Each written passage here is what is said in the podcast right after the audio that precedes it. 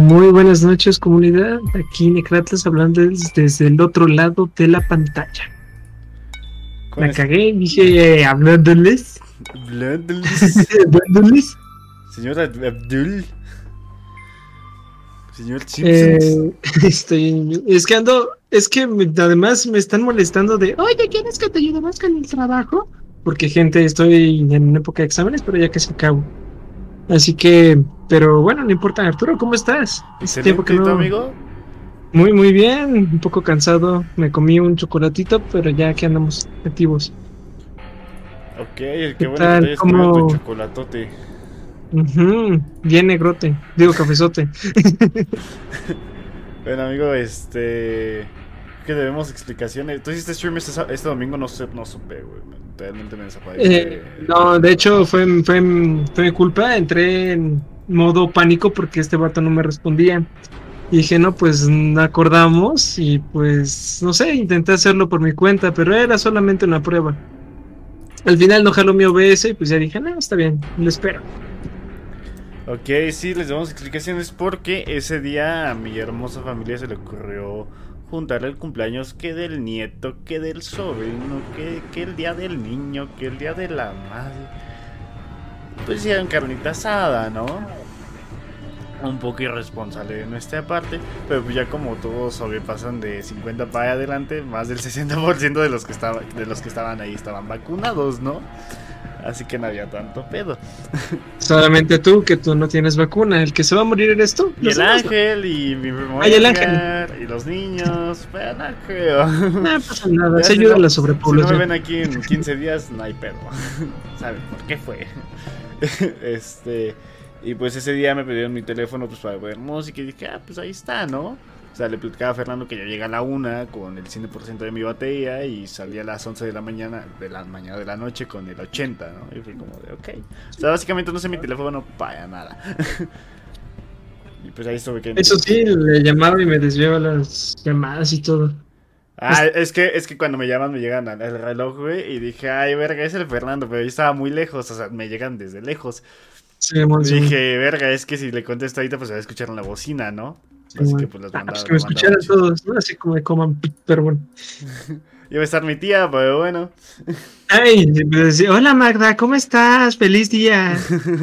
Feliz día, mamá. Pero bueno, gente, espero que estén muy bien, al menos que se la hayan pasado muy bien el día de ayer, el día de las madres y unas carnitas a lo que sea. Es igual, espero que se la hayan pasado muy bien.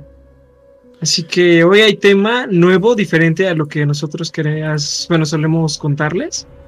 Les hemos contado acerca de monstruos, eh, criaturas bíblicas, entes, fantasmales, demonios, este, vampiros, hadas, duendes. Y se nos acabó el tema, los temas, así que intentamos ampliar un poquito más. Salud. Gracias. Hoy les vamos a contar acerca de nuestra, bueno, mi teoría, porque este güey no creo que lo piense. Eh, pero antes de nada, este, un saludo a sí, bienvenida. El COVID es muy probable que sí, si me carga la verga, Fernando, chingas a tu madre. Necesito que hagas stream en ese canal y en, y en, el mío, ¿eh? Porque no se puede quedar sin. Me regalas tu lato para que no se me caiga esta madre. Pues si ya se no, en mi canal, si no, no, no te doy nada. Simón, Simón, Simón. Pues todos los días, ¿eh? A las 8. Sí, sí, sí, sí. sí la juego, sí la juego. Y viernes y sábados de 8 a 2 de la mañana, así que. Pro Minecraft. Con mods. Pero bueno. Este, bueno, este, como les venía diciendo, pues la verdad venimos con un tema muy diferente a lo que estamos acostumbrados. Y el día de hoy de qué vamos a hablar, amigo mío, platícame. Es nuestra teoría de que el tiempo puede llegar a manipularse. Mm, como sabemos, hay varias teorías de que los viajes en el tiempo pueden existir, ah, que hay varias fallas en la realidad y este tema de hecho trata de eso. Anomalías temporales. Así que, pues, ¿qué tal si empezamos con esto, con unas cuantas historias? Este, lo azul es mío, ¿verdad? sí, pero pues, si quieres, pues sí, sí, adelante, adelante. Empezamos, nos vamos hasta Puebla, donde no sé qué te calla de que ver allá. No, no, no, eso no, no, eso es lo, eso es lo mío. Haz chingar. A ver, mira, mira, está déjate eso y cuento. abajo está lo mío, pero bueno. Lo sé, lo sé, pero a ver, y- déjate cuento, déjate cuento. A ver. También sí, nos vamos hasta Puebla, el Chile. En- más específicos en la parte de Atlisco. Esta leyenda surgió, bueno, cerca de un de una zona, creo que de trabajo en 1930. No sé si era una parte de minería, una herrería, lo que sea, pero había varias gente pues trabajando en ese entonces. Ujú. Una noche, pues dos amigos, como de unos 20, 30 años, estaban saliendo ya como de madrugada, tal vez no de madrugada, como por las 8 o 9 de la noche mejor. Iban saliendo y pues estaban yéndose al caminito para llegar a la- al pueblo. Se puede ver todo iluminado y todo eso, y conocen muy bien el sendero, nacieron ahí. Y pues van hablando, un poco tomados, Ok. pero no mucho, solo pues apenas van empezando. Poquito. De lo que están hablando, de repente un güey le dice, oye, ¿qué pasó? ¿Dónde está el pueblo? Se quedó así de la nada, estuvo, o sea, ellos se sabían el camino, Ajá. no estaban tan mal como para perderse. Incluso, pues, aunque se hayan perdido, no es como un bosque con muchísima fauna o flora, es, es un cerrito y ahí se ve pues, el pueblo, ¿no? Pero no está en ningún lado. Y tampoco está el camino, no conocen nada de ahí. Y se quedan todos, bueno, los dos se quedan súper boca abiertos, te entran un poco en pánico. Hasta que se giran buscando el pueblo y ven una tiendita. Tenía la tiendita un pequeño garaje, unas, bueno, no un garaje. ¿cómo se llamaba eso? Un corral Ujú. creo que una zona de cultivos muy pequeña y estaba la tienda. Es como de esas tiendas humildes de una, una un rectangulito con una piedra. Y pues ahí dice tienda, fonda, lo que sea, Ajá. algo así. Los dos entran. Entonces, pues hay un señor que los recibe. En el lugar hay varias cosas desconocidas para ellos, otras que son pues, supuestamente muy antiguas, otras normales y dicen que vieron varias cosas raras, pero el que lo cuenta se dice que no vio mucho, que solamente entró y escuchó un ruido atrás. Al salir, pues vio que había unas luces y dije, ah, no mames, ahí está el pueblo, finalmente. Ah, huevo. Ya dijeron, no sé, al otro amigo, oye, ya encontré el pueblo. No había nadie. No mames. No, no solamente no estaba el amigo, sino que tampoco estaba la tienda, no estaba la cerca, no había nada. Totalmente nada, o sea, estaba el camino nada más. Aja. Y él, pues, sacó medio de Algo pedo, así pero. como pues, tipo Silent Hill. Ajá, algo así. Y, y lo único que dijo fue. Bueno, yo no dijo, porque pues, no sabe qué dijo exactamente, pero sí lo que pensó fue: a chinga, tal vez algo raro sucedió y me está esperando en el pueblo. Pues ya se fue, sin buscarlo. Y al día siguiente, pues su familia ya empezó a preocuparse. Dice que fueron a tocarle la puerta. Oye, ¿dónde está nuestro hijo, nuestro hermano, lo que sea? ¿Dónde está? Él trató de evitarlos hasta por dos semanas, cuando ya la policía dijo, a ver, pulero, ¿dónde está? Dice, a ver, les voy a contar esto, pero no me lo van a creer. Yo estaba con él, entramos a una tienda, yo me salí un rato de la tienda y al voltear ya no había nada ni nadie. Los policías en ese entonces pues eran medio de mano dura y pues lo golpearon así, a ver, güey, ¿dónde está? Es que no sé en dónde está, ¿dónde está? Y No otros sé, golpes. Lo mandaron a la prisión, lo mandaron, shalala. Y así estuvieron, todo el tiempo estuvieron preguntándole eso, no solamente ella, sino por la historia que relataba, no solamente iban padres para bendecirlo a ver si a veces si dice dónde está, eh, también iban otro tipo de investigadores, periodistas de esos entonces. Y pues la noticia pues se conocía como el sujeto que asesinó a su mejor amigo y no se encontró en el rastro. Verga. Pero el sujeto siempre decía la misma historia. Yo entra- entramos a una tienda, yo me salí al voltear, ya no había nadie. Entonces, después de cinco años en prisión y todavía policías que seguían interrogándolo, porque eran policías de la comunidad y la familia estaba jode y jode, llegó un sujeto, no recuerdo si era periodista o, o científico, lo que sea, pero llegó un sujeto Ujú. eh, picado con la historia, fue con el sujeto, con el de la prisión, dijo, a ver, güey, cuéntamelo todo, detalle a detalle. Y le contó todo, lo mismo que les había contado a los demás, y lo estuvo, en- a diferencia de los demás, él lo estuvo anotando.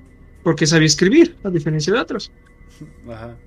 Y pues le dijo a los polis, miren, supuestamente por todo lo que me está contando, creo que sucedió un- el 9 de tal mes. Vaya en esta fecha, a la misma hora en la que él me dijo, a ese mismo lugar, y ahí va a aparecer. Y se fue, pues, misteriosamente se desapareció el señor. Los polis, pues como dijeron, pues, ya no hay, ya queda otra, acamparon y estuvieron ahí esperándose.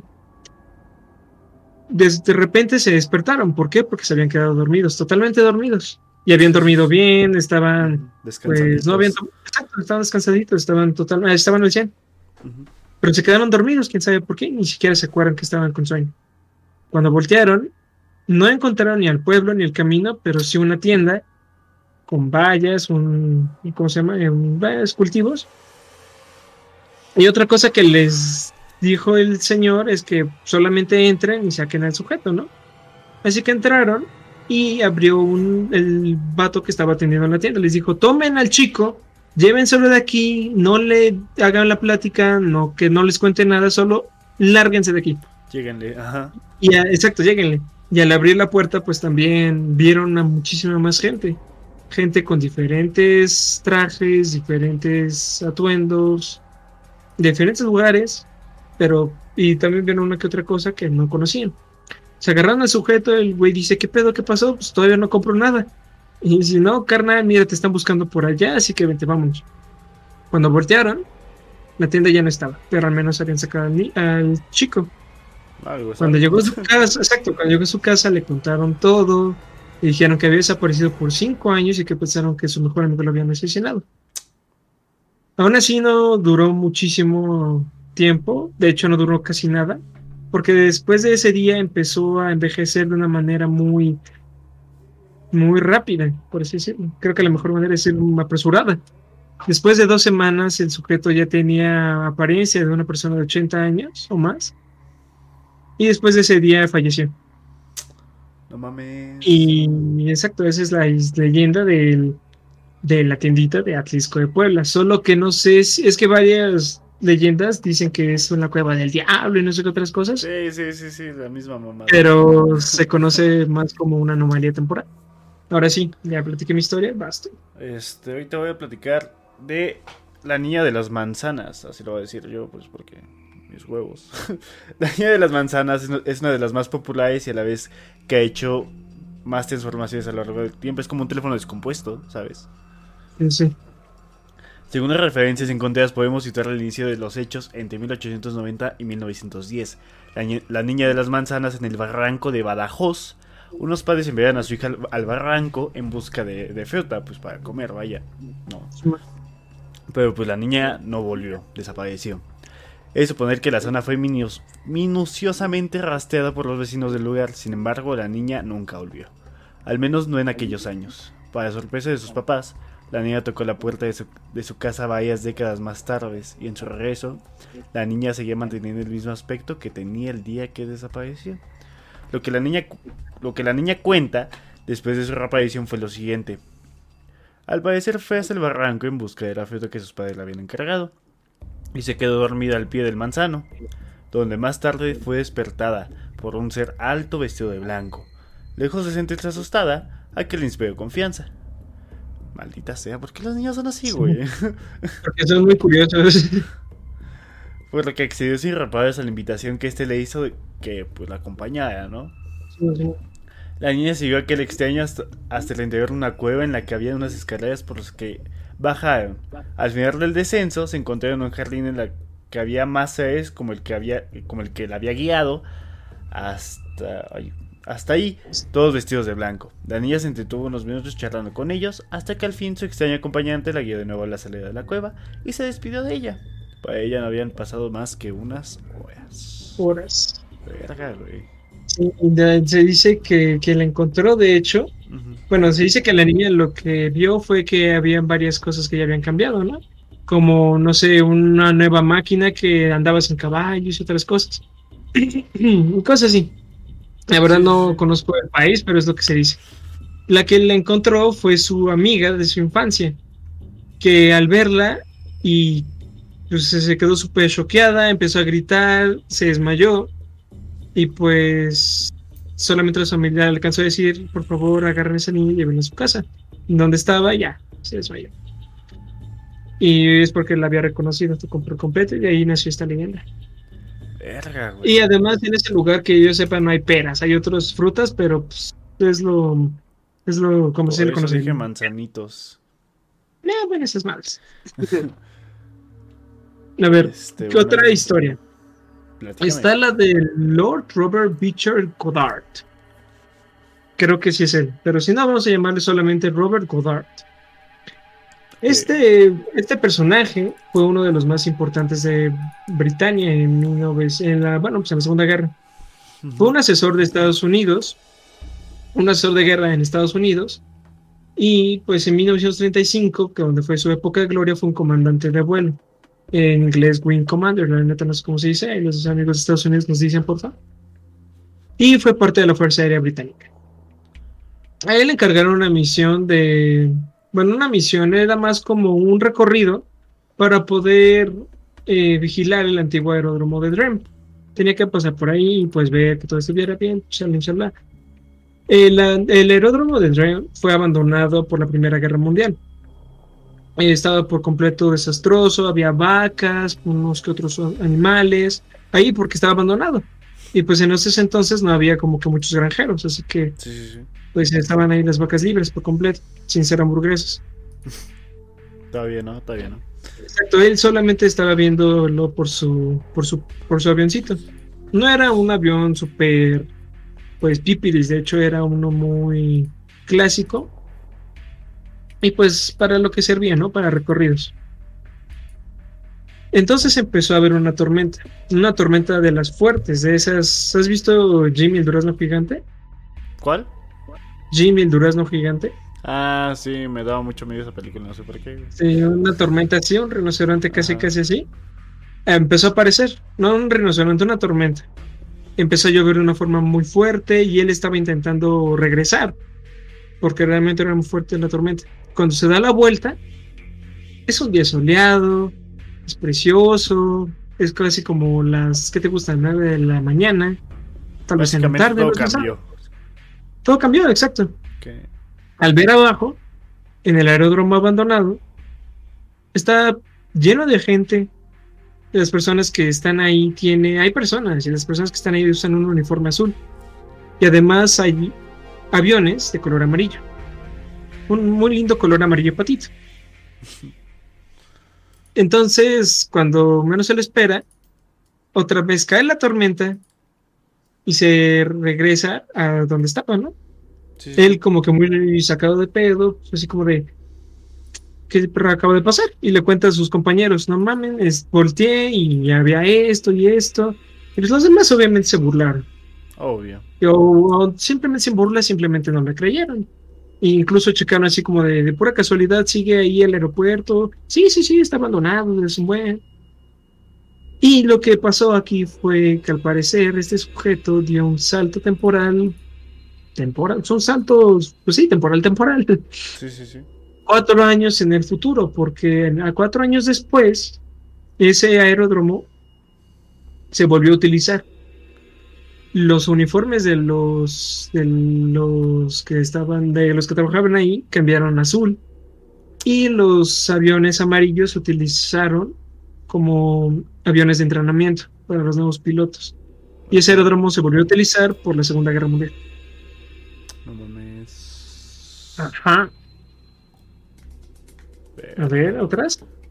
Este, hablando de guerras mundiales, este mi abuelo, él trabajó en Chrysler y este y él capacitaba como a los nuevos que llegaban, ¿no?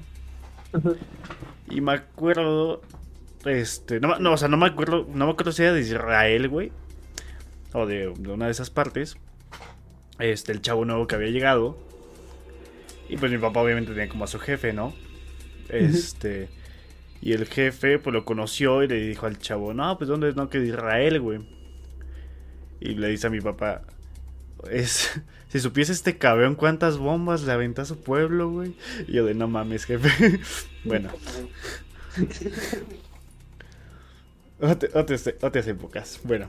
No manches, nos van a desmonetizar. Ah, no, ni cobramos. Ni cobramos. Lo estamos haciendo de gratis. Exacto, aprovechen, gente, que estamos de fáciles. Somos unas fáciles. bueno, seguimos con Rudolf Fens. Pocas historias de viaje en el tiempo fueron tan documentadas como el caso de Rudolf Fens, un hombre, un hombre que viajó en el tiempo en el año en junio del año 50, justamente a las once y media de la mañana, en la quinta avenida de la famosa Nueva York.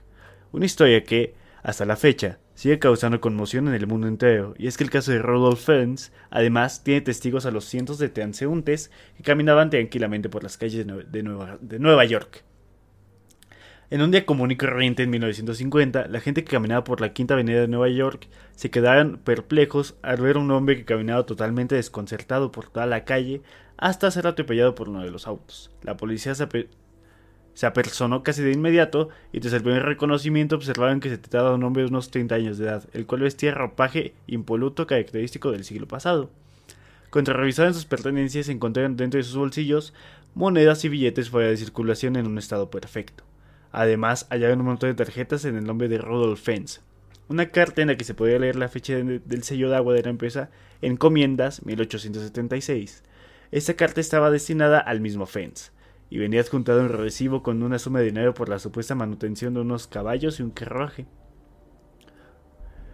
Hoover Rinch, agente de policía del Departamento de Desaparecidos del Estado de Nueva York, estuvo encargado del, del inicio de la investigación para encontrar a los familiares de Fens, comenzando la búsqueda en los inmigrantes de origen del centro europeo que tuviesen el mismo apellido, sin resultado alguno.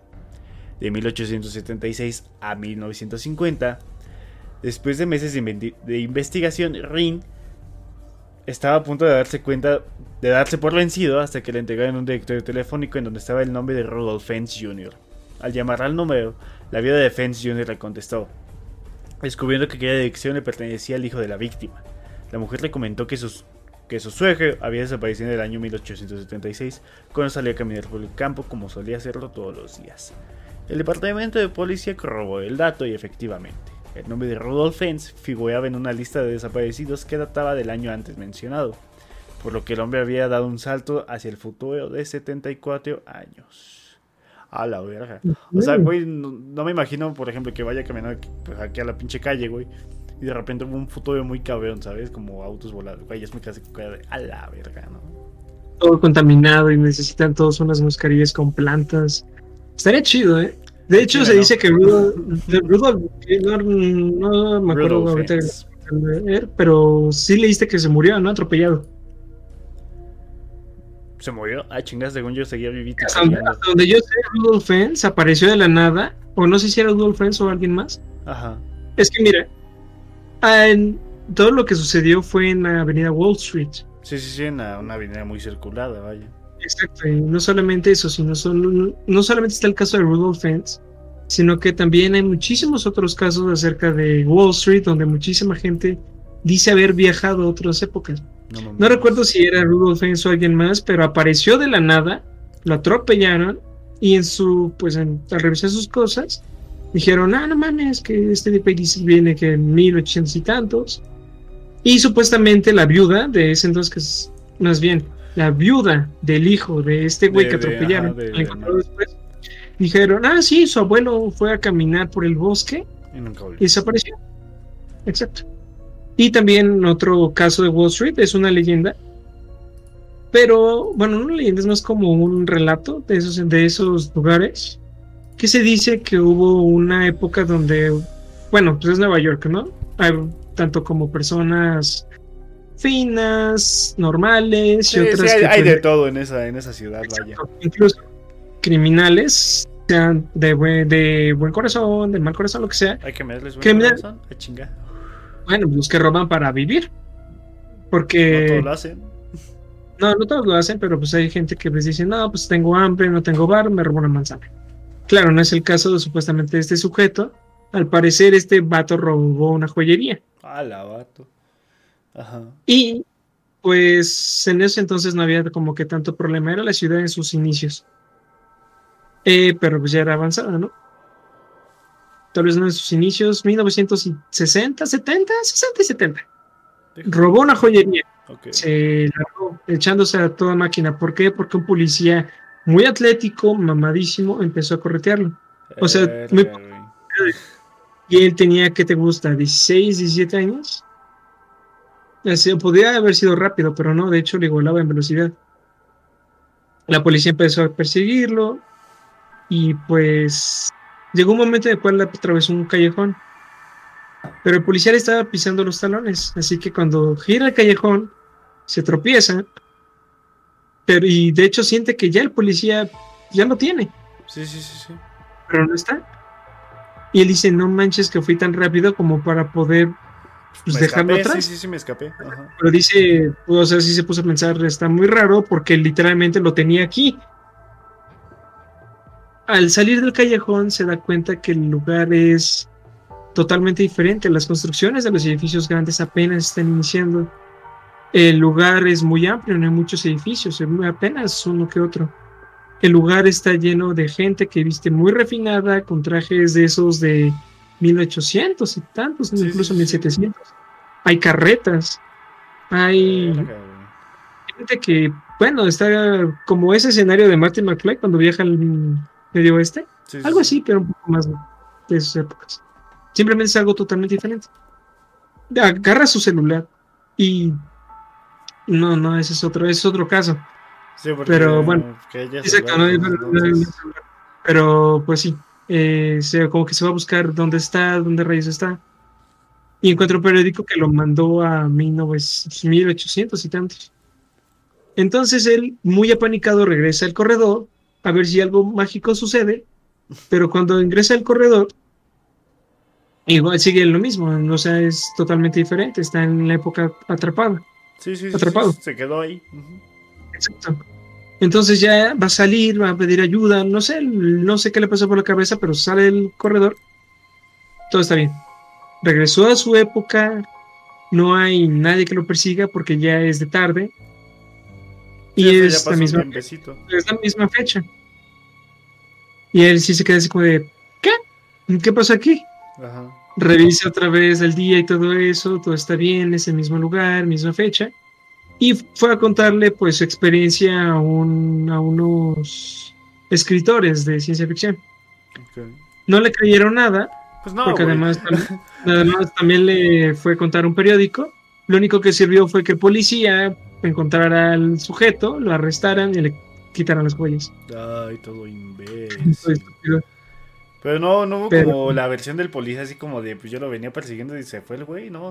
Pues no, no, no, o sea, yo no, no, no se encontró, pero pues sí, solamente está ese sujeto. Y también otros casos de Wall Street, donde un sujeto también, bueno, creo que esta vez fue una chica, igual estaba caminando y de la nada estaba otra vez. Eh, a ver, ¿puedes seguir contando que me habla? Voy, voy, vengo. Sí, sí, sí.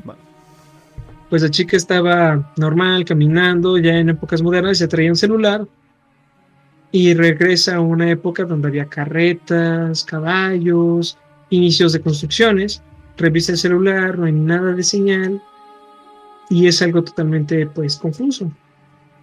Ya otra vez, igual que le pasó al otro, al ratero, del, al ratero, ladrón, lo que sea, igual después de un momento regresó a su época.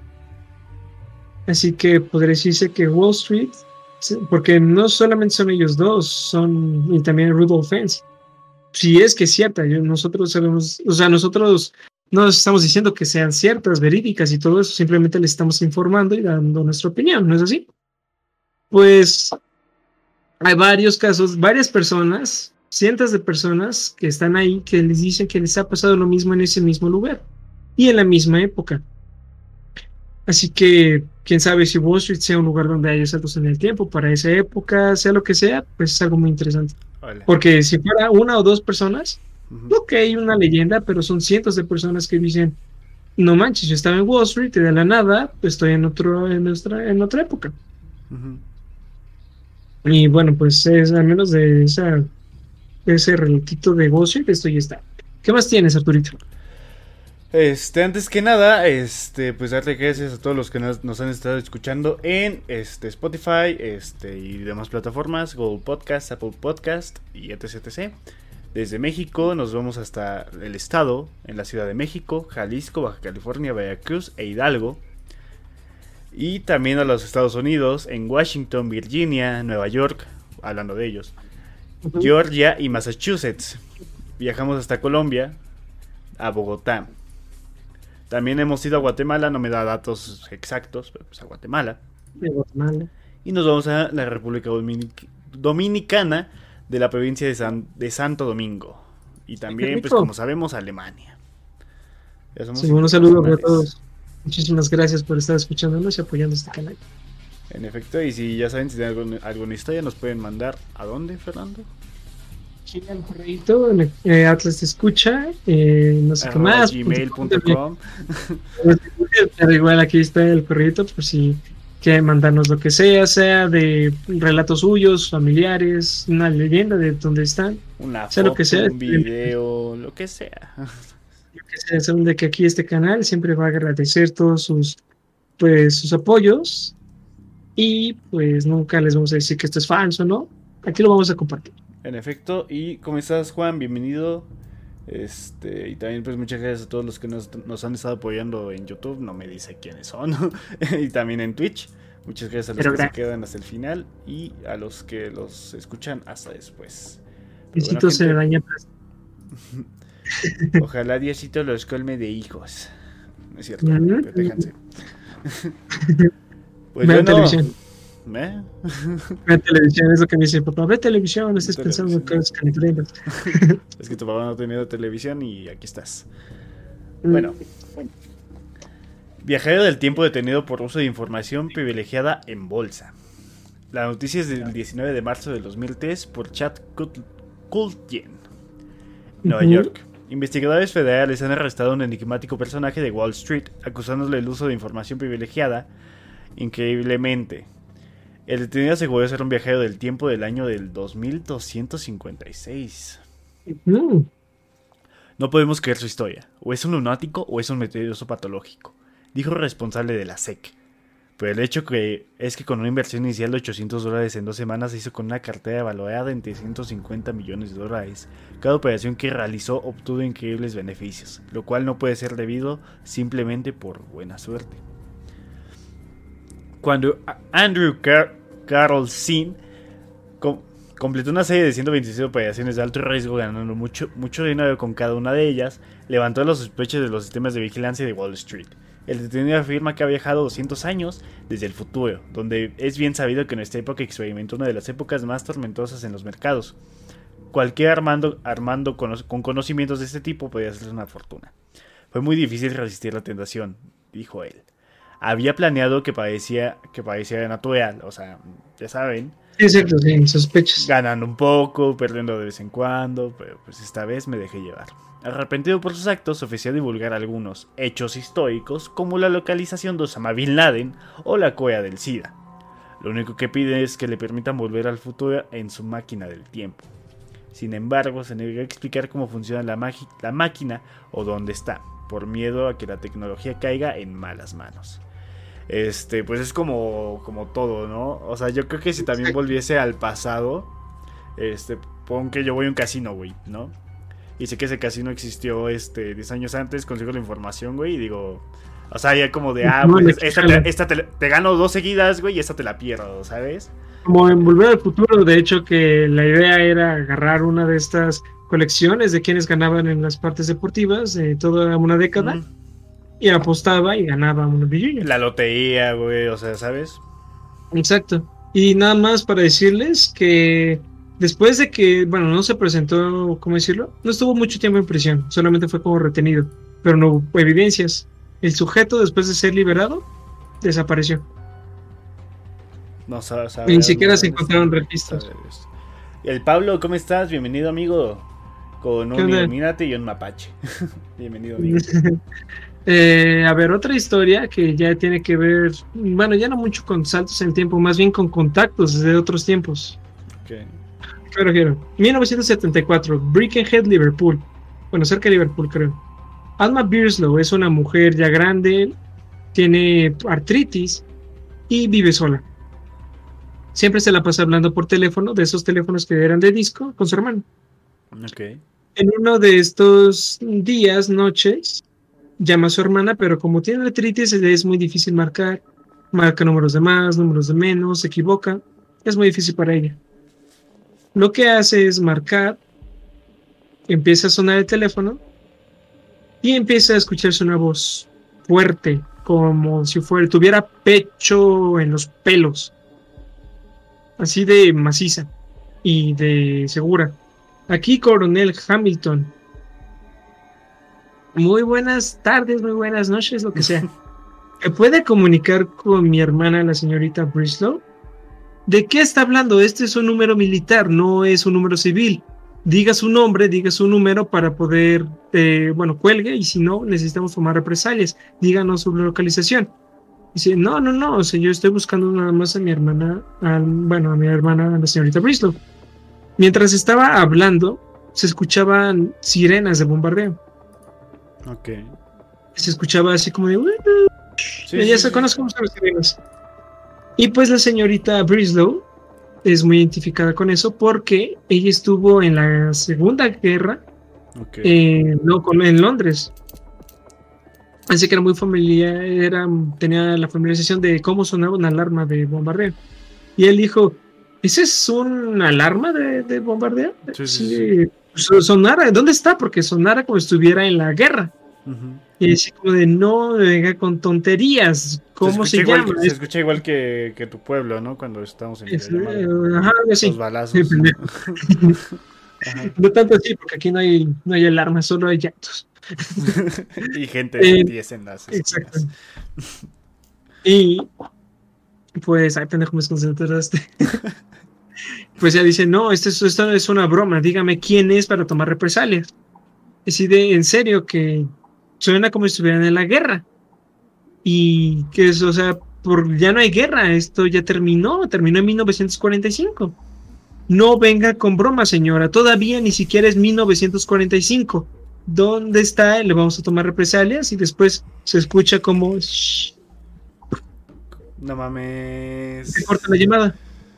Sí, pues obviamente. ¿No? Esta señora le marca a su hermana, le cuenta qué pedo, porque pues chisme y también eh, marca después de unos días a una emisión de radio que le dice, bueno, le cuenta todo esto, ¿no? Una radio como La Mano Peluda o algo así, que le cuentan sus experiencias y ellos se dedicaron a buscar a este coronel Hamilton. Nunca se supo su otro nombre y además hubo muchísimos Hamilton en ese entonces. Pero encontraron el número. El número ya no existe la señora marcó de más y un número incorrecto, además no era el número ese. O sea, quería marcar otro lado. Exacto, quería marcarle a su hermana, pero marcó números de más y marcó un número militar de 1900 y tantos, antes de, durante la guerra, tal vez. Ok, verga, güey. Y pues también, aunque no lo crean, también el teléfono ha habido varias historias de contacto paranormal con los Sí, sí han habido también un huevo, también de tener. Incluso en el, incluso, ¿cómo se llama? Ah, en el terremoto del 85 hubo varios casos de personas que al llamarles, bueno, hay casos de fantasmas, pero ese es otro tema. ¿Alguna otra historia, Arturito? Este, no, la verdad no, yo me quedé sin historias. Es cierto. Ay, chale. Qué peor. este, bueno, hablando de en una qué mamada. Y güey, qué mal pedo. Bueno, seguimos con el caso de Hakan Nordkvist de Hakan. Un sueco de 30 años. Relató una historia muy interesante que ocurrió el 30 de noviembre del 2006. Relata que se encontraba dispuesto a salir de su trabajo. Yo, yo, yo, yo tenía 5 añitos, güey. Yo 6. cumplir, güey. Ah, no, todavía 5 todavía. Todo imbécil. Cuando de repente ve que el piso de la cocina había una gran cantidad de agua. Su primera sospecha fue que pues el lavadero que estaba allí pues, pues, tenía mucha agua y pues, se, fue. Sí, sí, sí. Se dispuso a ver el problema y corroboró que efectivamente estaba goteando. Al agacharse un poco más e introducirse adentro del mueble, ve, una sombra, una especie de túnel con una luz al, al extremo del mismo. Introduciéndose en aquel, en aquel misterioso túnel como todos lo hayamos, güey. y con ansias de saber qué es realmente. Asegurando que la travesía del túnel apareció en el año 2042 y se encontró con el mismo, pero con 72 años de edad. Se reconoció casi de forma inmediata y el tatuaje que lleva su otro yo también lo poseía, pero más desgastado, no desperdiciando la oportunidad que tal evento tomó su teléfono celular y grabó un pequeño video donde se los ve juntos a él de 40 años con él mismo de 70. Hakan asegura que, que él mismo de 70 años le reveló acontecimientos futuros y que le habló sobre secretos que él solo conoce. Los primeros análisis del video efectuados por expertos no, arrojan feo de ninguno, y lo asombró más de uno. Algunos rastros antropomórficos de ambos, por ejemplo la nariz, en los cuales coincidían. Verga, No le contó de coronavirus, nada de eso, siempre lo Tal vez sí, pero se lo vez sí, se le pasó por los huevos. Exacto. y pues hay varias otras historias que ahora es, Arturito, porque hay varias cosas que podríamos hablar. Pues es. Este, a lo mejor nos da hasta para este capítulo, ¿eh? porque sí está muy pinche largo. Sí, la neta A lo mejor lo dividimos en dos partes, pero pues. Ah, la verga la de Star Wars, güey. ¿No me la dejaste a mí, maldito? Vamos a darle, vamos a darle. Qué maldito, eh. es mucho, pero mira. No tal importa, güey. pero bueno, ya dale. Eh, otra historia fue en 1976. En ese entonces, la OTAN, que era la organización del Tratado del Atlántico Norte, enviaba provisiones de Estados Unidos a Inglaterra. El camino era simple. Eh, estaba de Carolina del Norte, tenía que recorrer por el corredor sur por ciertos eh, problemas climáticos, que el corredor sur tenía que pasar por la Florida, llegar al punto, a la puntita del Triángulo de las Bermudas, luego pasar por Lajes, y en un lugar llamado, en un lugar llamado Lajes, que está en Islas Azores, y después ya llegaba a Inglaterra. Este convoy de provisiones, que venían armas, comida, lo que sea, eh, iban cinco aviones. Y los aviones eran de 130 Hércules. Se les conoce por ser aviones de carga muy pesados, muy grandes, y muy cómodos además, y lo que más los caracteriza es que son muy lentos. Ok. Así que pues sí, van a tomar mucho tiempo. Van así, una, van organizados varios, yo imagino que debe ser como en V, uno enfrente, dos atrás y otros dos más atrás. No sé, la verdad no recuerdo. Sí, sí, sí. Pero bueno. Como forma de, de pajas, ¿no? Pues romper el Pues van en su recorrido, pasan por Florida, todo bien, pasan por el Triángulo de las Bermudas, solamente hay uno que otro error en el controlador de vuelo, llegan a Lajes y aterrizan en Inglaterra. Pero lo que pasó aquí fue algo diferente. Bueno, la historia cuenta esto. Justo por pasar cerca del Triángulo de las Bermudas y Lajes, en ese lapso de tiempo, el radar no detectó un avión de los cinco que habían. Pero eso fue por solamente, ¿qué te gusta? Un cinco segundos, tal vez menos. Sí, cosas que pasan de un putazo, ¿no? Exacto. Quizá pues falló de, de, momento, ajá. Exacto, y dijeron, ah, ¿qué pedo? Pues el que venía atrás, tonta. Pues, no sé, güey, yo estaba ahí adelante y después, ¡pum! Ni idea. Volvió a aparecer en el radar, pero mucho más adelantado. Estaba en otro lado, estaba pues, totalmente enfrente los que cuentan de ese avión es que llegaron, aterrizaron en el, en el hangar, aeropuerto, lo que sea. Ahí, y pues dijeron, no mames, ¿dónde están los otros? como que los otros, sí, los demás, ¿dónde están? Sí, carnal, pues, pues, no sé, la neta tú te les adelantaste. Pero si yo iba atrás, ¿cómo es posible? Pues, pues mira, carnal, llegué, llegaste tres horas y media temprano como que tres horas y media. No, o sea, repetimos, el avión es pesado, es lento, no puede ir a velocidades muy veloces y aunque tomaran ciertos atajos de aire, lo que sea. No llegas en poco tiempo. Exacto. ¿Qué te gusta? Puedes adelantarte más 15 minutos, a lo mejor 20, no sé. Pero tres horas y media y algo ahí. Y les contaron que en ese lapso de tiempo ellos desaparecieron y volvieron a aparecer, pero mucho más en, en otro lado, más adelantados. Aquí podríamos decir que la anomalía se le conoce salto en el tiempo. Este, en sí, en, pasa mucho en los triángulos de las Bermudas. Creo que hay más, he escuchado de más y he, leído más, porque creo que en una de muy interesante Junior aparecía de ese tipo de cosas. Pero pues ya se a investigar un poquito más. La verdad no, no venía preparado para el tema, si no, pues se lo investigaba ahorita. Pero yo sí, papá. Ah, puto. Tengo con todo. A ver, una historia más que yo sepa, ¿no? O sea, o sea, ahorita seguimos en otro tema, ¿no? Porque las anomalías en el tiempo no solamente son saltos, regresar en el tiempo y todo eso. Hay más cosas. Pero a ver, date la historia. ¿Me doy la mía o...? La tuya, la tuya, la tuya, la tuya. El incidente de, Mor de Morbelly Jourdain. El 10 de agosto de 1901, Charlotte Ann Morbelly y su amiga Eleanor Jourdain disfrutaban de un largo paseo por los jardines de Versalles, de recorrer con gran tranquilidad la parte conocida como Petit Trianon. Ah, es que conmigo ya va, güey, y me deja muy... No, no manches. Sí, güey, es que está muy buena, güey. Sí, la neta sí. Se encontraron que el gigante no estaba cerrado al público. Llevaban una, una buena guía, pero se perdieron tratando de encontrar el camino principal que llevaba a la salida. Caminando por un camino desconocido se encontraron una pequeña casa donde una mujer les hacía señales, así como con un grupo de jardineros oficiales vestidos con extraños uniformes. A las dos les afectó una extraña sensación, como de opresión e irrealidad. Opresor, opresor. Siguen avanzando y todavía no te encuentro. Esta vez con un hombre con el rostro afectado por la vela y una mirada cargada de furia. Las dos mujeres se fueron a toda prisa hasta que un puente y alejarse de los jardines, donde una mujer dibujaba sobre la hierba, vestida con un traje muy antiguo. Al poco de seguir andando llegaron al palacio, donde se unieron otros visitantes y tomaron té. Para Charlotte Ain Morley y, Eleanor Jordain, aquella visita se convirtió en algo sumamente especial. Comparando datos y fechas, descubrieron que en las mismas fechas que ellas estuvieron en Versalles había dado el levantamiento de 1792 y muchas de las cosas que habían visto sí correspondían con la época, los teajes, los informes, la disposición de los jardines. Se habían encontrado con fantasmas, habían viajado en el tiempo.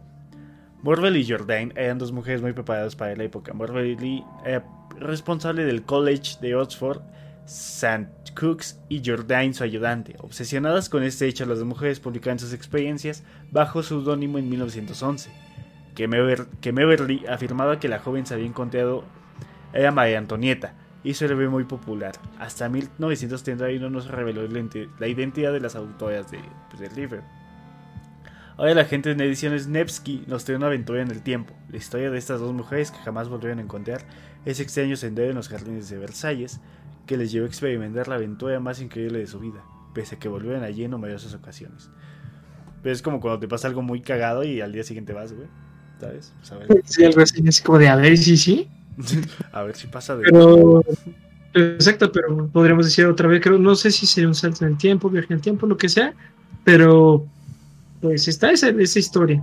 Y lo que lo corrobora, podría decirse que lo que lo podría ser verídico para que crean un poquito más, es que estas mujeres estaban preparadas, estudiaron. No había razón, motivo para poder inventar eso. Ellas sabían qué pedo, ¿no?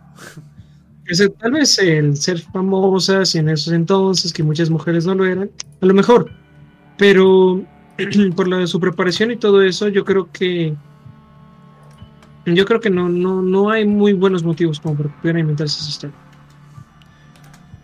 Sin pues embargo, no hay, pues no. no solamente las anomalías temporales, no son viajar al futuro, viajar al pasado, ver cosas desaparecer en algún lapso, sino que el tiempo es, no es, hay varias teorías de que el tiempo no es como lo conocemos, que es algo lineal, sino que es de, es de una difícil comprensión. Nos va a tomar muchísimo tiempo el poder comprenderlo, aunque sea rascar la superficie. Y pues, la neta, yo sí lo creo porque apenas con nosotros que no entendemos los horarios de verano y de invierno, ahora imagínate entender viajes en el tiempo, está muy cagado. Ya sé, güey.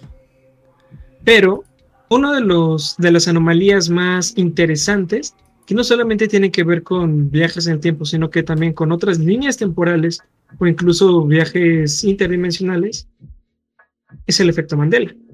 ¿Tú sabes cuál es el efecto Mandela? Este, cosas como por ejemplo, este, que Mickey Mouse te de antes, cuando en realidad nunca los tejo, ¿sabes? O sea, cosas como esas es el efecto Mandela. a ver, léelo. Te toca a ti, de hecho. ah, chinga. Ah, sí, es que me lo marcaste negro, así que supuso que no. El efecto Mandela es la puesta en común de un recuerdo de hecho que nunca se produjo realmente. Se trata por tanto de un falso recuerdo o distinto de cómo sucedió en realidad. El efecto Mandela fue acuñado por la pseudocientífica Fiona Broom, según relató en su blog, ella recordaba que Nelson Mandela había fallecido en prisión y que posteriormente su funeral se transmitió en televisión en 1980. Y no solo ella, sino que millones de personas recordaban exactamente lo mismo alrededor del mundo. Existen diferentes teorías sobre este curioso efecto, perdón, es que aquí no tengo en, Estas son las más destacadas al respecto. Se dice que el efecto Mandela son recuerdos externos. Los seres humanos están expuestos a informaciones externas a través de los medios de comunicación, instituciones o personas cercanas. Si existe un vacío informativo que no permite dar coherencia o conectar lo que se sabe con lo que se está observando, el cerebro lo tiende a resolver.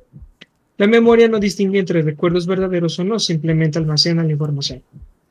En el efecto Mandela, lo más significativo es la manera en la que el cerebro actúa para planificar la información organizarla y darle un significado. Por este motivo se dice que el efecto Mandela no es algo como si fuera algo cierto, simplemente es un recuerdo que muchísima gente tiene, pero muy falso. Solamente es como una casualidad de que tengan algo parecido. La otra teoría es la, teoría de los universos paralelos en el tiempo. Pero los universos paralelos dice que se habla de que existen varios universos o realidades paralelas en las que el ser humano puede formar parte. Esto explicaría y avalaría la teoría de Broom de que diferentes individuos puedan tener recuerdos similares de hechos que nunca se produjeron. Eh, algunos de los efectos Mandela más famosos son los siguientes. Eh, si quieres, tú hablas el de Star Wars, yo digo el de Blancanieves. Va. el de Blancanieves, recuerdan la frasecita que dice: Espejito, espejito, ¿quién es la más linda de este reino? Nunca lo dice. Jamás dijo espejito, espejito. Quién sabe de dónde sacaron eso, porque ni siquiera en el libro. Pues es que está en la película, ¿no? Si en la película está, sí está normal, güey. Espejito, espejito. No, es que, es que tú hablas de la película reciente, la de espejito, espejito. No, la original. No, esa yo ni la vi, güey. Yo vi la, la, caricatura, hijo. la caricatura, la de 1900 y madres. Esa, güey. Nunca dice espejito, no, espejito. Mames. La respuesta. bueno, más bien, más aquí, eh, cura. Lo que dijo es esto. Sabio espejo consejero, ¿quién es la más hermosa aquí? Y pues muchísima gente, muchísima gente ha dicho eso, que de hecho la película pues dice espejito, espejito. De hecho hay toda una película que se llama espejito, espejito. En todos lados. Pero realmente dice, si quieres puedes transmitir la escena de, oh, este, sí, sí, la estoy buscando. ¿Cómo se llama? Eh, Blancanieves, escena del espejo, oh. ponle. Blanca Nieves. 1940, 50 Nieves los enanos, mejor te voy a poner la película, pues porque hashtag Disney más, que no me has pagado. Copyright. Ay, verga, no tengo dinero. Toda esta semana. Buena forma de escaparte. no, neta, neta, pues que son 20 pesos, 25. Eh, más la de Alejandra, como 50 y tantos. Sí, pero ya me lo paso. Ok, este, nos adelantamos. ¿Es al inicio o eh, creo que sí es al inicio. A ver. A ver, pero ¿cómo, cómo dicen en sí? ¿Cómo, cómo, es? ¿Cómo, a ver, dice, Pero ponlo en español, ponlo en español. Ah, que yo sepa que dice sabio Dice sabio espejo consejero. ¿Quién es la más hermosa aquí? Español latinoamericano, ok. Aguanta, deja quito la. Con mi voz a través de los vientos y del fuego. ¡Te conjuro! A ver, a ver. ¿Lo escuchas? Sí, sí, sí, sí lo escucho, sí lo escucho.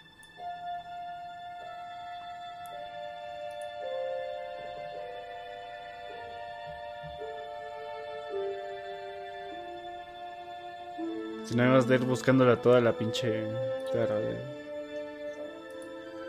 Esclavo del espejo, sal de la oscuridad. Yo te invoco, ven a mí del más allá. Con mi voz a través de los vientos y del fuego. Que no es allá. Te conjuro. No, no empieces, es más, es más adelante, tranquilo. Muestra tu rostro. Ya. Dime, Por majestad de tus deseos. Sabio espejo consejero. ¡Ah, no mames! ¿Quién es la más hermosa quiero? Güey, qué pedo. Es, güey. Amigo. Muchísima gente piensa que dice espejito, espejito, pero Pero de cuál te fumas por las noches, ah, amigo. Y pues a ver, si ustedes realmente pensaron que también decía espejito, espejito, creo que nos ganamos que nos siguieran, que nos mandaran relatos, y si no, pues mínimo que, que nos apoyaran, ¿no? En efecto, este, y hablando de, apoyo, este, no, no, he podido hacer lo de la, lo de la camioneta, ahí tengo mis pinches, este... Chingada madre contigo. Perdón, güey, es que ya no tengo bonito, bonito güey, pues para este tipo de cosas siempre le pedía yo a mi hermana, güey. Y pues, pues mira, cuando... pues se la pasa. pues cuando se pueda, bro. De todas formas, creo que aquí estamos haciendo muy buen trabajo divulgando nuestra información. Pero bueno, amigo mío, entonces al parecer tienes toda la puta razón, güey, qué pedo. Y también, pues están varios casos, por ejemplo, el de Star Wars, que uff. Todos conocemos la típica frase de Luke, yo soy tu padre. Pero si te digo que jamás pasó. Una idea que a muchas personas les hace explotar la cabeza. No en sentido literal, obviamente. Incluso el actor recuerda haber dicho Luke. También en un escena de Toy Story 2 le hacen honor a esta escena diciendo, no, vos, yo soy tu padre. Entonces, ¿qué dice, güey? Mira, lo que dice, nunca dijo Luke, yo soy tu padre. No, lo que dice es, tú mataste a mi padre. no, sí, tú, no yo, soy, tu padre. No, sí está bien. No, bueno, o sea, que está mal, güey. No, o sea, nunca, nunca, dicen, nunca dicen Luke. Pero hay muchas personas que dijeron, no mames, güey. Siempre dijo Luke. Siempre le dijeron Luke. Incluso en, en Toy Story 2 dice, vos, yo soy tu padre. Exacto. Si no, yo soy tu padre, eso es lo que está mal. No, yo soy tu padre está mal. Lo que dice en verdad es, Luke, yo soy tu padre. Verga, güey. Ah, amigo. Y eso que sé más de Star Wars que de mi carrera. Sí, güey, deberías especializarte en eso, te insisto, te insisto. A ver, me toca. No hay, güey. Mira, ¿cuál quieres? ¿Quieres seguir leyendo lo que está en azul o cambiamos un rato de colores? Este, sí, le sigo. Porque a mí me toca cepillín. Quédate con cepillín. Frankenstein. ¿Dónde recuerdas que tienen los tornillos Frankenstein? Según yo los tiene aquí, ¿no? Eh, sí, sí, sí, pero yo, que yo sepa antes, pensé que los tenía aquí. No, güey, siempre los tenía aquí, de eso se me acuerdo. Sí, exacto. No soy pendejo, no es cierto, ¿eh? los tiene en el cuello, jamás han estado en su cabeza. En la película de Bob Esponja, tú recordamos la inolvidable canción de Soy un cacahuate y su super transformación de mago y cómo detiene a Planton con su pista, con su pista tan pegadiza. Pero, hablando de su vestuario, ¿cómo recuerdas que era la guitarra de Bob Esponja? Muchas personas afirman que era blanca con doble mango y en forma V, pero la realidad es que siempre fue un cacahuate. Ah, la, es así, no, es así, sí, ya te decir, es así, güey, verga, güey. Eh, bueno, a ver, la de Cepillín, supuestamente. Yo creo que esta es muy común porque yo la tenía desde chiquita. Y, sí, bueno, todo el mundo recuerda la canción de Cepillín. la de Cepillín, encontré una mamada. Y yo sé que sí. ¿Recuerdas lo que dice el coro? Cepillín, Cepillín, ¿no? No. Ah, no mames. Lo que realmente. Ah, no, sí, dice cepillín. No, no, no, no, a ver, espérate, ¿qué acaba el. Cepillín, cepillín. Sí, sí, sí, en la falla de cepillín. Ajá. No, ya me acordé, no, nunca dice cepillín, cepillín. Dice chiquitín, chiquitín, en la feria de cepillín. Pero yo creo que eso no es tanto efecto Mandela. Yo creo no, es como un, un des... creo que de palabras que ahí, ¿sabes? es que no se le entendía al güey, Pero nunca dijo cepillín, cepillín, dijo chiquitín, chiquitín. Pero a ver, Vamos con el otro. Hubiese quedado mejor la que nosotros recordamos. Nos vamos con Julio Regalado, el pelón que todos conocemos en México, no sé si en otros países. Julio Regalado. Con pantalones altés por dos. bueno. Julio Regalado. Julio. sí, sí, cierto. En el año 2016 falló el actor Julio Vega, al que muchas personas recordaban como Julio Regalado. No me se movió, güey. A la verga, ni sabía, ¿eh? Ya está desateado por lo que muchas televisoras y medios de comunicación le realizaban varios homenajes donde mencionaban que Julio Vega fue más reconocido por ser Julio Regalado.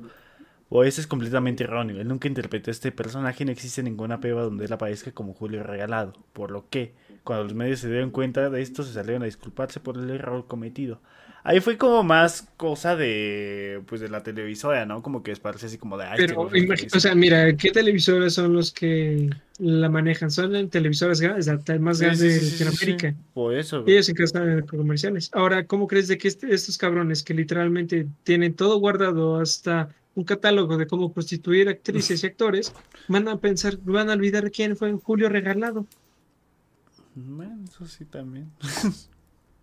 Aquí está otro. Risky Business. Es una película. Es, no sé si tú lo has visto, pero bueno, no lo has visto. Hay una escena donde Tom Cruise aparece en calzoncillos, calcetines y camisa.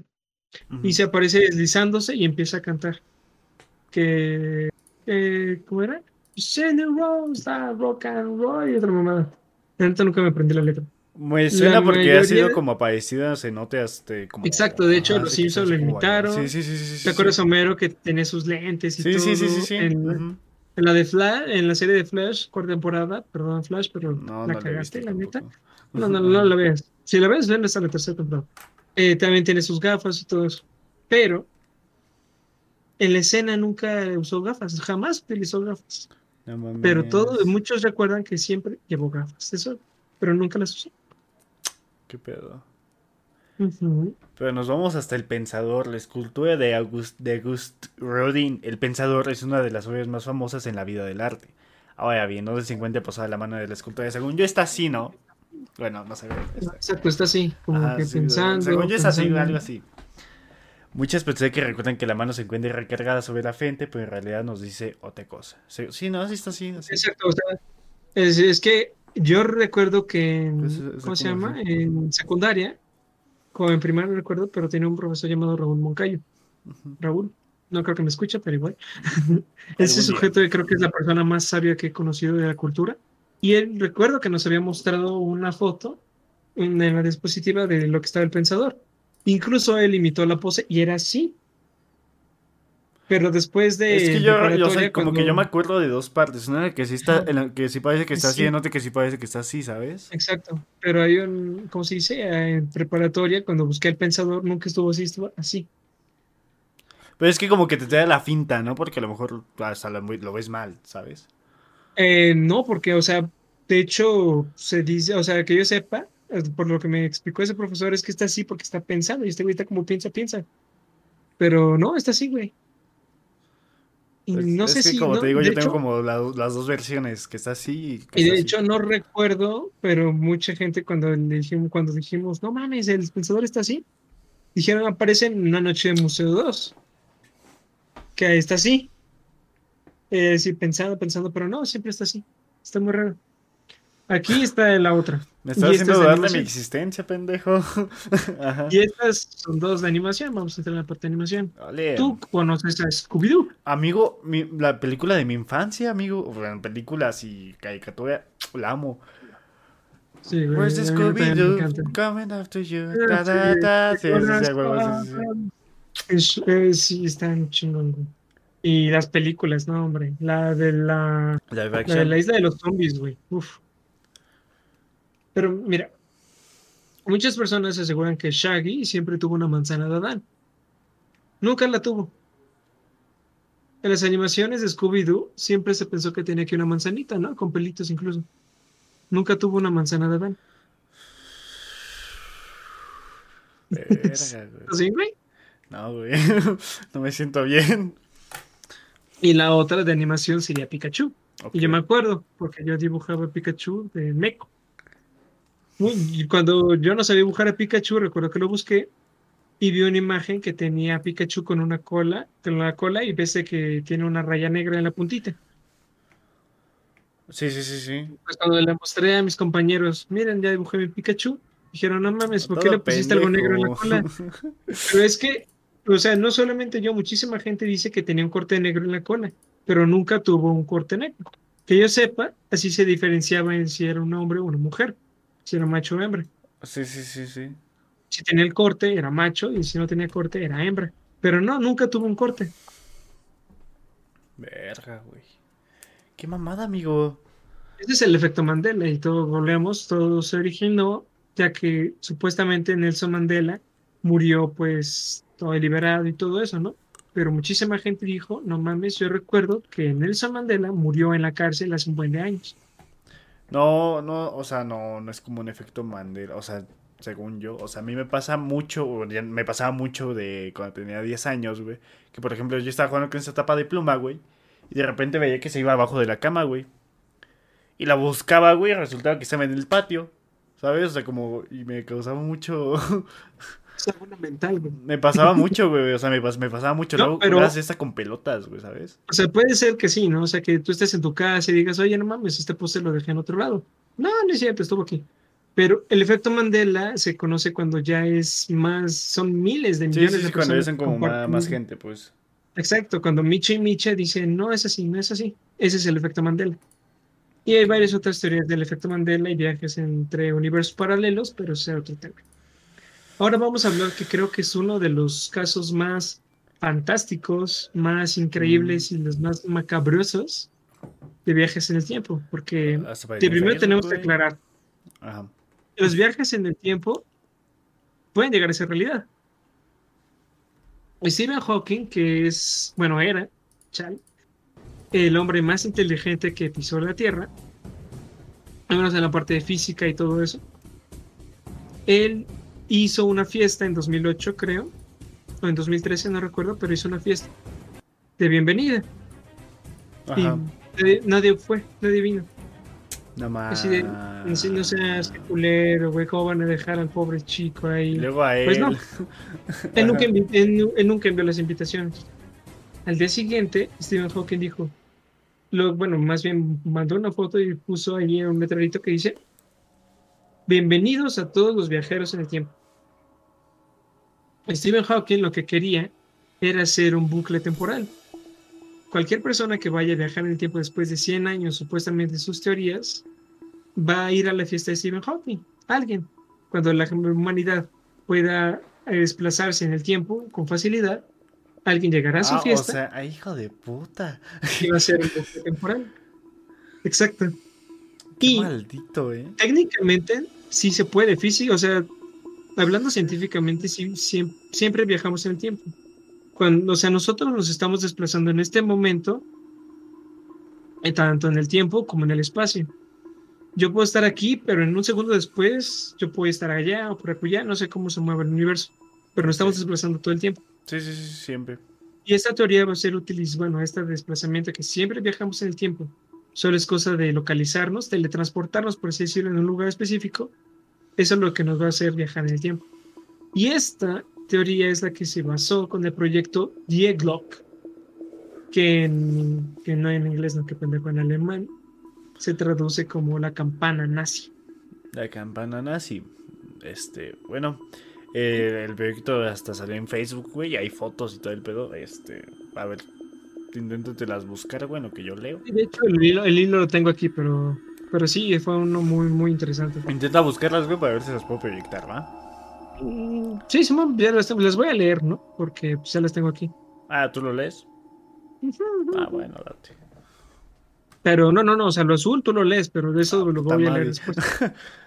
eso lo voy a leer después. Die Glock, o la campana en alemán, es un supuesto proyecto ultra secreto nazi realizado durante la fase final de la Segunda Guerra Mundial, el momento que aprovechaban muchos científicos e ingenieros para presentar planos de cohetes, aviones de reacción y tanques de proporciones gigantescas, que lo hubieran dado un giro al curso de la guerra, conocidos como Wunderwaffen o armas maravillosas. Lo que hace especial a la campana es el misterio que la rodea en torno a su supuesta existencia, así como el fin que tenía el cual sigue siendo un misterio. La campana fue creada en las últimas etapas de la Segunda Guerra Mundial, 1943 a 1945, en la locación secreta nazi conocida como Der Ries o el Gigante, una base experimental ultra secreta ubicada entre las montañas Oul y el castillo Kesias. Kesias esta base consta de siete laboratorios cubiertos bajo las montañas. La base fue construida por trabajadores forzados, soviéticos y polacos, vigilados por hombres de la Schutzstaffel, la campana estaba hecha de un metal especialmente pesado y estaba encadenada al suelo. Medía 5 metros de alto por 3 de diámetro. En su parte frontal llevaba el símbolo nazi. Tenía dos cilindros giratorios que contenían una, sustancia parecida al mercurio, llamada Serum 525. Se dice también que este líquido era extremadamente radiactivo y muchos de los científicos que trabajaban en la campana mientras esta estaba encendida murieron de cáncer. Cuando giraban en sentido contrario se desprendía un brillo de color violeta. El exterior del artefacto estaba forrado con un material de cerámica. Curiosamente, los transbordadores espaciales de la NASA, como el Columbia, estaban envueltos en su capa más superficial por un revestimiento de losetas de cerámicas que hacen la función del aislante térmico. los planos originales de la campana se perdieron. Luego de que gran parte de, de Reese fuese destruida por los aledos en 1945, luego de su descubrimiento. Pero, vamos a hablar. Estamos hablando de una campana radioactiva, nazi, ok. ¿Qué hacía? ¿Qué funcionaba? No era un arma biológica como para activarla y colocarla en medio de la batalla y que todo lo que ve a su alrededor se moría por la radioactividad. De hecho, es un poco, pues, como decimos, el tema es anomalía temporal o los viajes en el tiempo, y la campana servía para esto. Cuando se ponía en funcionamiento la campana y los dos cilindros rotatorios giraban contrariamente y el objeto se eleva, pudiendo desplazarse, el artefacto despedía unas radiaciones que llegaron a afectar a los científicos del proyecto. Era el primer prototipo de motor contra la gravedad y había un camino nuevo en el camino de la física y además de la tecnología. De este modo, este ingenio técnico podría servir como el sistema de propulsión que necesitarían los ovnis nazis que se estaban desarrollando en las últimas fases de la guerra. El proyecto ultra secreto de la campana nazi estaba al mando del general de la eh, de la SS, no creo que, que era SS, Soviets. Dejamos en la SS. No recuerdo, el general de la SS, no recuerdo. O sea, sé que no sé si era nazi, no recuerdo, pero era el científico este güey. Hans Kammler, un ingeniero científico que estaba involucrado en el desarrollo de los misiles B-2. Te voy a decir que es la Schutzstaffel, que es una organización militar, policial, política, penitenciaria y de seguridad al servicio de Adolf Hitler y del Partido Nacional Socialista. Ya está, ahí lo va a dejar. Eso mero, eso es. Él se dedicaba, estaba involucrado en el desarrollo de los misiles B-2, aviones a reacción, alas volantes, ovnis nazis y construcciones subterráneas, entre otros proyectos de ciencia ficción. Bueno, en eso entonces ya no era ciencia ficción, porque sí se tienen guardados, sí se tienen guardados. Lo cierto es que al final de la guerra nunca se supo del general Campbell ni de la, de la campana nazi. Algunas teorías dicen que la campana fue trasladada en un avión de carga, haciendo escala en Barcelona, España, hacia el, hacia el cono suramericano entre Chile y Argentina o incluso a la zona de Atlántida. Hoy, sin embargo, lo más sorprendente de la campana nazi era que este proyecto secreto había sido desarrollando con los nombres de Cronos, significa tiempo, y Lantern Trager, portador de luz. Bueno, Lantern Trager creo que se dice porque lo dije como estadounidense. Figurando en los documentos secretos extrañas referencias a una puerta en el tiempo. Parece que el verdadero secreto de la campana nazi es que podía ser una máquina del tiempo real, que para funcionar necesitaba activar su sistema de propulsores giratorios y realizar al mismo tiempo pequeños desplazamientos aéreos. Y es que efectivamente una máquina del tiempo podría ser una muy buena arma efectiva. Pues el arma definitiva para cambiar el curso de la guerra. Cuando el ejército soviético estaba llegando a la aldea de Ludwigsdorf, eh, hoy llamada Ludikowicz, el oficial, perdónenme los de Rusia o los que sean, pero no sé pronunciar esto, o Rusia, eh, Rusia, Alemania, lo que sea, no sé pronunciarlo. El oficial de la Waffen-SS, Karl Sprotenberg, por orden directa de Hitler, llegó, llevó a cabo la ejecución de 62 científicos nazis que trabajaban en el proyecto de Clock, hechos por los cuales fue juzgado posteriormente en los tribunales como criminal de guerra. Según Sporrenberg, el prototipo secreto había sido trasladado a una zona de seguridad de Noruega, porque mataron a los científicos para que toda esta información nunca se divulgara. Ya saben, tácticas de guerra. El 9 de diciembre de 1965, un objeto volador desconocido, con forma de bellota o de campana, se estrelló en las proximidades de la localidad estadounidense de Kecksburg, en Pensilvania.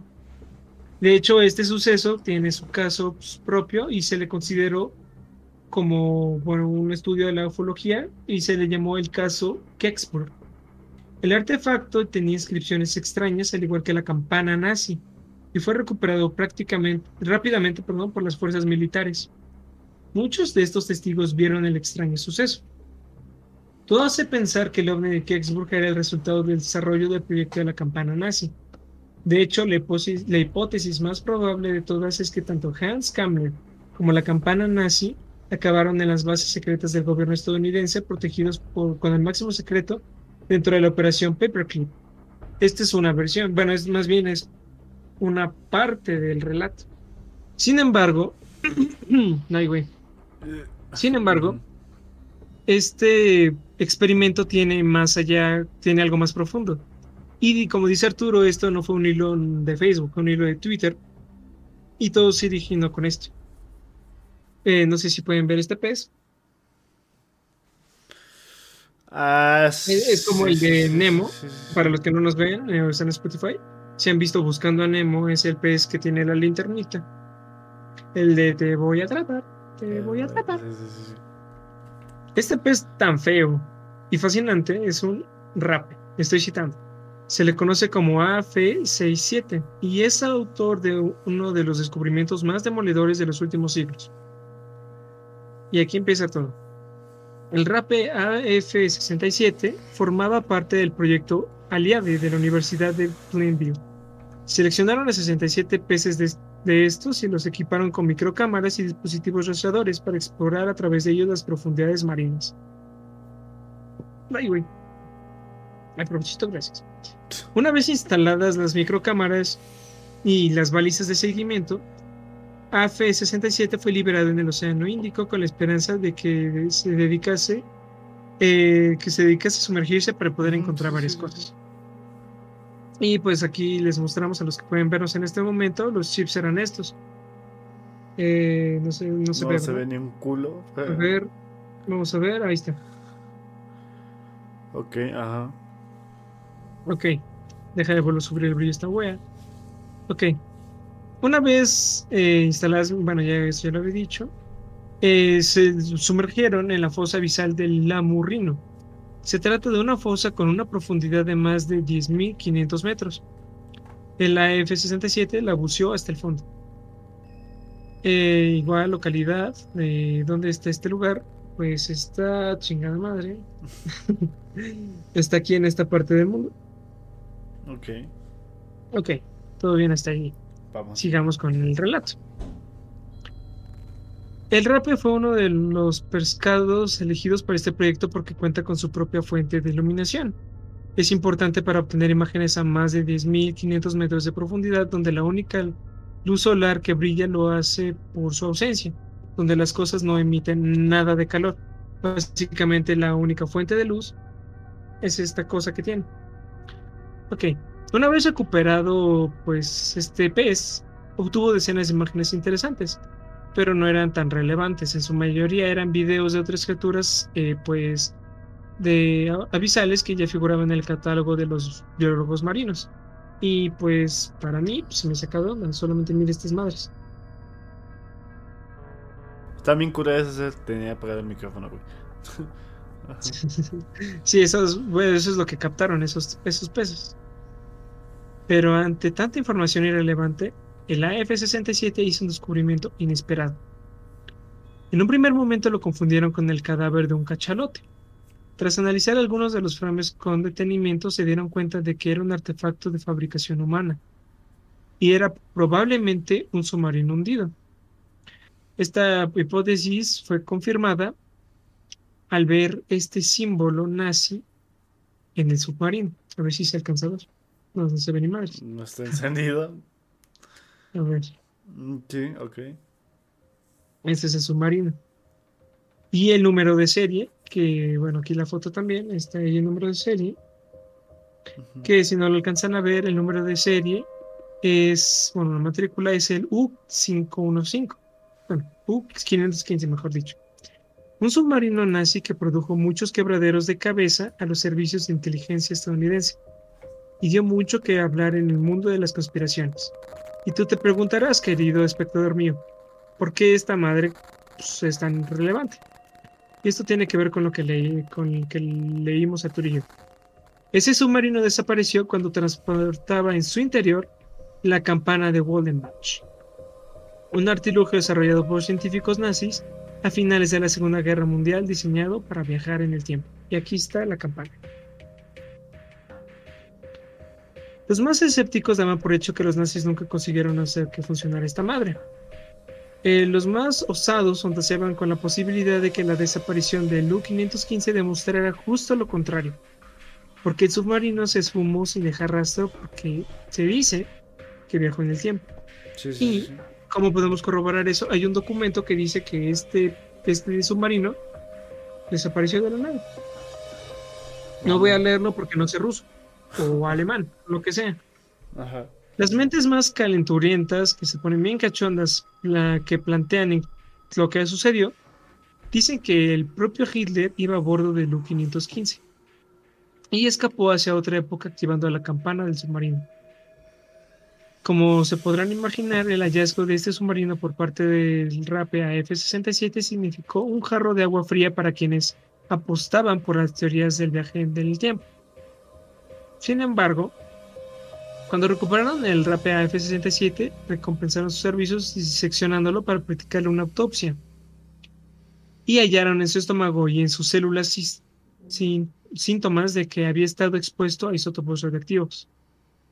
Y como sabemos, como leyó Arturo, esta cosa funciona con radioactividad muy poderosa, que al menos en ese entonces, al activarse, podría matar a muchísimos científicos. De cáncer. Y emitía una luz violeta, exacto.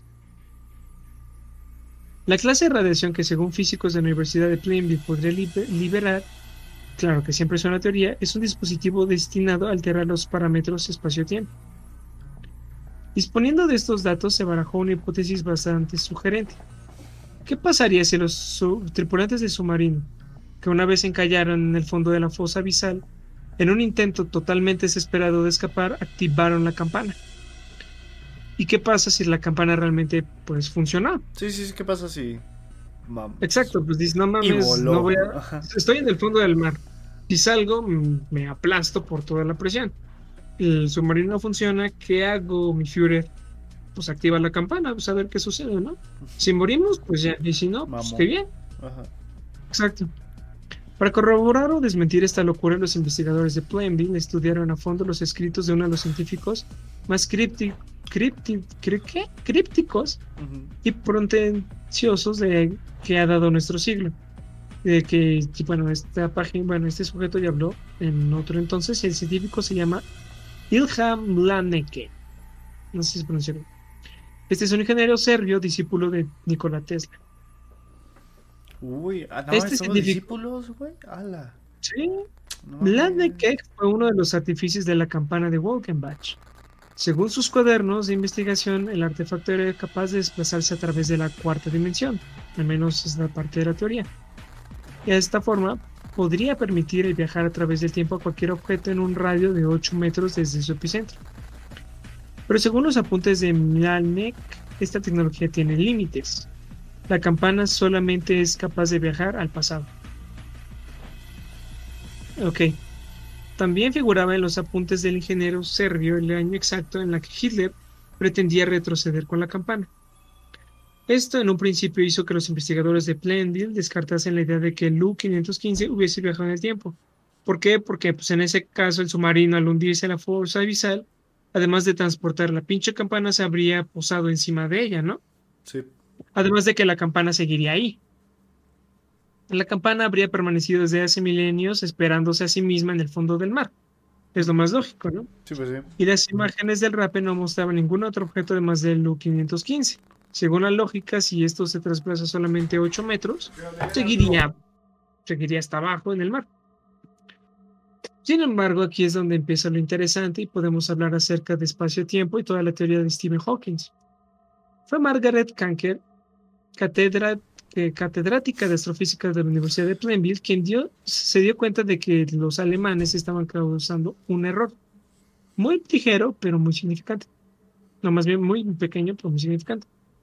No estaban contando con la rotación de la Tierra. La campana viaja en el tiempo, pero no en el espacio. Mientras se desplaza a través de los años y los siglos, el planeta gira. En la latitud correspondiente a la fosa Lanurrino a más de mil kilómetros por hora. Dicha velocidad de rotación ha aumentado en los últimos siglos debido a la sobrepoblación. Hemos aumentado la masa del planeta de manera significativa y ello implica que ya no giramos tan lentamente como se hacía en el pasado. Además, por si fuera poco, la angulación del eje de rotación de la Tierra también ha cambiado. Para los que son del CONALEP, simplemente un objeto que retrocediese al año, ¿qué te gusta? Eh, 2103 antes de Cristo no aparecería en el mismo punto, sino que estaría en otro lugar del globo. Sí, sí, sí. Así que Kantker hizo unos cálculos teniendo en cuenta los cambios en el eje y velocidad de rotación a lo, a lo largo de los últimos años, y llegó a la conclusión de que la campana, de haber retrocedido y de haber funcionado perfectamente a la fecha que estaba programada, habría llegado en esta zona. Puta. Según yo que quedó como, o sea, huevo, ¿eh? como en unas montañas, ¿no? Exacto. Aquí dice esto. Una zona inhóspita del Himalaya, a casi más de 500 metros de altura dentro de lo que hoy día conocemos como el Tíbet.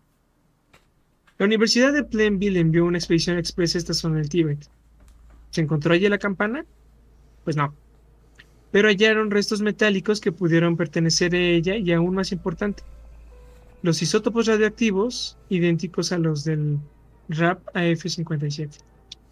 Y podría girar, mostrarles otra imagen, pero no quiero como... Bueno, si les voy a mostrar otra imagen, voy a arriesgar a mostrar una nud. es esto. Es que si le giro así aparece algo que no deberían de ver. pero básicamente es esto. Todo esto se encontró en el Himalaya. preguntar a mi chat, este... pero mire, volviendo al tema, esto se encontró en el Himalaya. se encontró un submarino nazi que transportaba la campana. Se, se encontró eso. Pero ¿qué, ¿dónde quedó la campana? Y como, dijo, como dije, la campana cayó generando el caso de Kecksburg. Los cálculos todavía no son muy exactos, no se sabe realmente qué sucedió. Sin embargo, sí se logró un viaje en el tiempo. La campana apareció, pero ahí lo, lo raro. Supuestamente las notas de este güey dijeron, no, pues no se puede viajar al pasado, solo se puede viajar al pasado. Entonces, ¿cómo es que la campana logró aparecer en 1965? Viaje en el tiempo. Viaje en el tiempo. Pinche meme. Time travel. Time travel. y pues uno nunca sabe, tal vez las teorías de los Vengadores eran que los se hacían a viejos, bebés, mm, quién sabe. No se, no se sabe si se encontró a Hitler ahí, personas vivas ahí. Lo único que se supo es que la campana aterrizó en, pues, Kecksburg. Y además estaba emitiendo radiación. Verga, Podemos eh, entonces decir que los viajes en el tiempo son una realidad. No solamente eso, sino que el tiempo no es lineal. El tiempo funciona de una forma tan extraña que no solamente hay esto. Puede haber efectos Mandela, personas que de la nada encuentran un lugar donde pueden desplazarse en el tiempo por un breve momento, o incluso niñas que se quedan atrapadas ahí y que seres de otra dimensión la regresan a ese, tiempo. Bueno, en esa época, porque pues, ya varios años después. Y esta teoría es totalmente, pues, de que existe, existe. Pero nunca sabremos cómo viajar en el tiempo, al menos se dice que dentro de 100 años que es cuando van a iniciar los viajes en el tiempo. Y toda esta teoría se dice, al menos mi teoría, es de que nosotros estamos en un punto de, del tiempo. Y cuando nosotros, y bueno, solamente es un punto, cuando nosotros empecemos a viajar en el tiempo, generaremos una realidad alterna que generará otra, y otra, y otra, y otra, y otra. porque también, exacto, también como saben, la teoría del multiverso también es, se dice que está que es, que es verdad. No lo que descubrieron hace un año, que supuestamente que ese multiverso, todo eso, no. Pero hay una teoría de que puede existir. y tal vez el generar líneas alternas es lo que genere eso. Y tal vez Spider-Man de Toby salga con Tom Holland. y quizás cuando nosotros viajamos, cuando las personas que viajan en el tiempo, tal vez no están viajando de su época. Tal vez están en otra dimensión. ¿A qué me refiero? Es válido. ¿Recuerdas el este güey ruso que supuestamente viajó en el tiempo y que se encontró con alguien después? Ah, el que platiqué yo. pues se dice que ninguna de las predicciones que el, futuro hizo se realizó. Pero tal vez en su línea temporal si sucedieran. O qué tal un, ejemplo más, eh, creo que más notorio, sería el de Ah, el que habíamos hablado hace ratito. Eh, pues el güey que apostó, bueno, que invirtió un chingo y se ganó en dos semanas 35 millones. Supuestamente dijo, dijo, mira, yo sé dónde está el Laden, te puedo dar la cura del SIDA, te puedo dar más datos, pero pues si me tienes que dejar ir. Déjame voy. Exacto, nunca predijo el coronavirus, la incidente de las Torres Gemelas, o creo que ese fue otro, entonces son más, varias otras cosas. Y si sí lo hizo, pues nunca lo comentaron, ¿sabes? Exacto. Porque ¿sabes? es que si, llegas con una noticia de esas, güey, muchos te van a tener de loco y otros te van a decir, güey, ese vato tiene razón, ¿sabes? O peor aún, muchos te dicen, a ver, este cabrón dijo que iba a haber un atentado en el 2001, aprécenlo porque seguro lo quiere hacer. Así que... Sí, pues sí, o sea, sabes, sabes, ajá. Exacto, puede que lo hayan guardado en secreto. Sin embargo, los que lo apresaron dijeron, empezó a decir puras mamadas, cosas que nunca van, o sea, porque lo que entrevistaron a las personas, que supuestamente lo arrestaron varios años después, el sujeto dijo que había predicho varias cosas que iban a pasar en esos años, nunca pasaron. Pero tal vez es porque, por eso mismo, que nosotros estamos viajando en el espacio-tiempo, viajamos entre varias líneas temporales y al viajar el tiempo creamos otra. Tal vez el sujeto regresó a su casa y tiene su propio pasado, pero a donde viajó fue otra línea temporal que él mismo creó, generando otra realidad donde lo que había dicho, una que otra cosa sucedió, pero más cosas horribles pasaron. Eso es lo que se dice. Y también aplica con Nostradamus, pero él nunca hizo viaje en el tiempo, él realmente hizo otras cosas que sí latinó, de hecho, a varias. y esto creo que es el tema por completo. Pensamos que nos íbamos a tomar. Sí, yo pensé que yo dije, verga, hasta como dos capítulos, ¿eh? Pero no, no Sí, yo también, pero no. Es que, es que lee rápido este güey. Perdón, güey. no, pero de hecho quedó, totalmente pues quedó extensito, quedó bien, quedó pues como siempre acabamos, una hora con 40. Básicamente siempre acabamos, sí. La verdad quedó muy bien. Y bueno, gente, esto ha sido las anemol anemolías. Anemolías. Anemonana. Anemonana. Anemona. anomalía temporal. Esto ha sido las anomalías temporales. Pues, claro, hay pues varias, pero pues por ahorita estos son más, más interesantes. Pues bueno, gente, muchas gracias a Mulato que nos dio el tema básicamente. Este, si quieren ponernos ustedes más temas que no hayamos hablado. Hay temas que nos sugirieron, por ejemplo, temas de ya otra vez, leyendas de pueblos o incluso maldiciones que hay en algunos pueblos fantasmas. Otra sugerencia fue hablar acerca de situaciones que sucedieron en la guerra y otros en fenómenos naturales, sobre todo en el terremoto del 2017 y de 1985 a menos aquí en México. Sí, sí, o sea, hay muchos temas y si ustedes tienen algún tema del cual hayamos hablado, pues tenemos nuestro Instagram que es... Eh, Necratlas, eh, nos, encuentran tanto en Instagram como en Facebook y no tenemos Twitter, pero en esas dos páginas como Necratlas. En efecto, gente. Y pues ahí estamos subiendo encuestas, este, estamos intentando ser un poquito más activos con la gente, pues para que comenten, se la pasen bien. Vean las mamadas que subimos. También recordándoles, estamos en Spotify, en YouTube, en no sé qué otros. En Anchor, en Apple, Pod, en Apple Podcast, en Google Podcast y. todos nos encuentran como Necatlas. Y nos encuentran como Necatlas. Y pues, una vez, muchas gracias a todos los que nos han estado escuchando desde otros países y hasta desde donde estamos haciendo, de Mexiquito. Exacto, muchísimas gracias por apoyarnos. Nos nos gusta que realmente estén apoyando este canal, que les interese escuchar estos dos güeyes que no saben nada de este tipo de cosas. Pero la verdad, la curiosidad sí es muy intensa y queremos compartirla. en efecto. Pues bueno, amigo Fernando, muchas gracias por haber estado aquí. ¿Cómo te llamas? Bueno, ya se eh, Fernando. me conozco a mí como, bueno, me encuentran a mí eh, como Janfer42.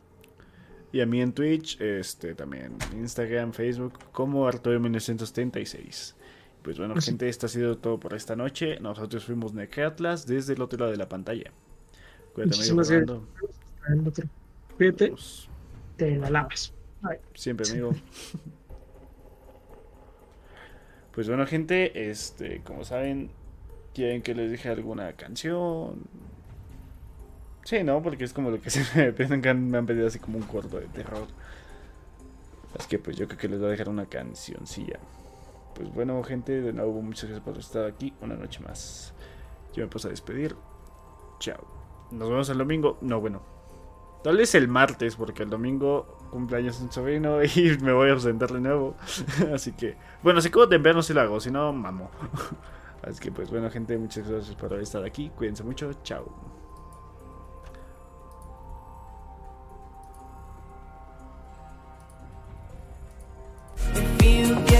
seeing me now.